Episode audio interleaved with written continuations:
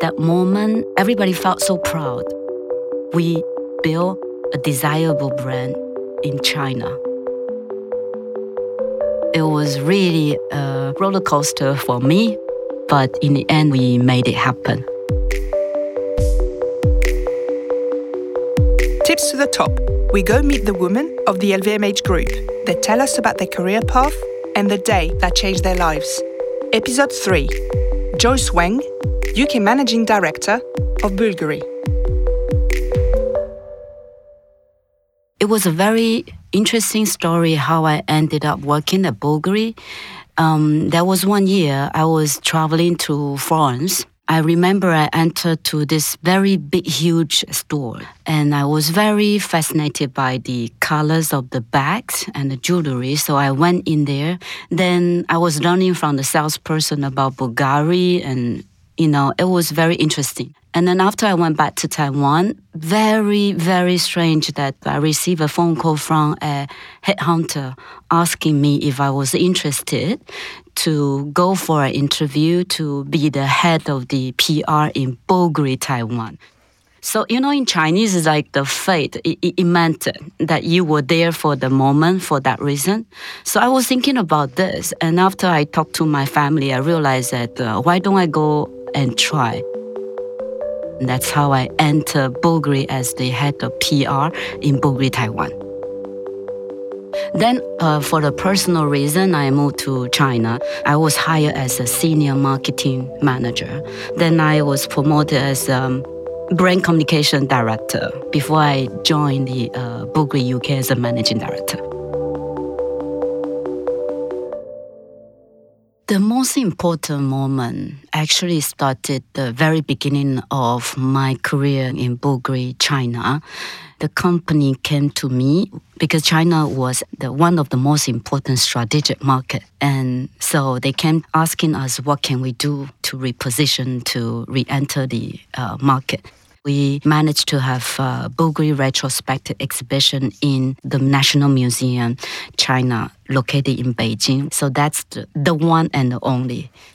At that time, 2009, it was a country whereby just starting to open up the door to all the luxury brands or to, to all the foreigners, travelers, business to go to China for investment. So I was really thinking it was not possible. But then I felt if my company is so confident, why don't I just try and go ahead? So I just did it.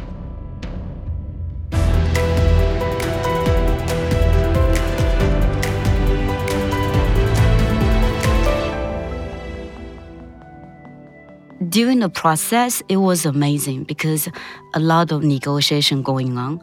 I was trying to invent how to convince them to say yes to my 100 proposals on all the different things.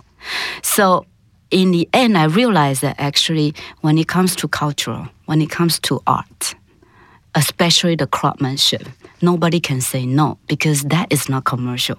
Everybody wants to learn. So then I found the angle and then I started to talk to them. And it became very smoother, smoother every time. I remember it was two years the day we opened, I couldn't sleep for three days, actually.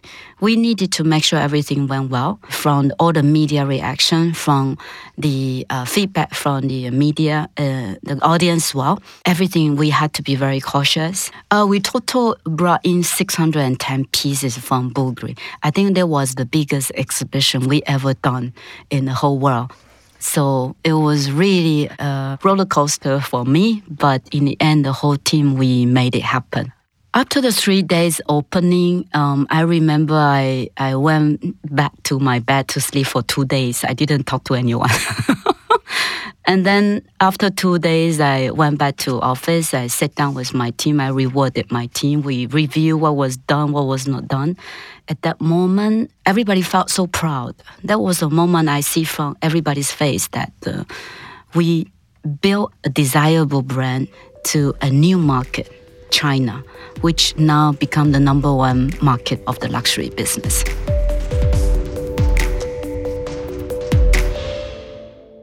during the time when before and after we opened the exhibition, I learned how to be very calm because uh, I was the point of contact for the Chinese team to my headquarters in Rome.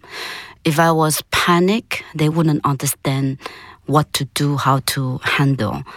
Being very calm was very important to train myself one of the very important skill in the coming 10 years that uh, when something happened especially marketing social media reaction everything i should be the first one to really sit down to review everything and to control to be very mature to come up with the action so i think that was really important for my personal takeaway the second one is that uh, after the journey, I realized that the trust from the company to me was phenomenon. It's like nothing can damage the trust company had in me. Then this trust stayed for the coming years in my career in Bulgari because I was free to propose any new ideas. Uh, they were very good to really let me express and discover, work together in the end, put it in the right plan to make it happen. I believe this is something, the trust and creativity, this is something that not many company can be uh, so free to give it to anyone. And I felt I had this since 2011, even until now. I believe that trust, creativity is really my value and I share with my team in UK right now. This is very important and joyful.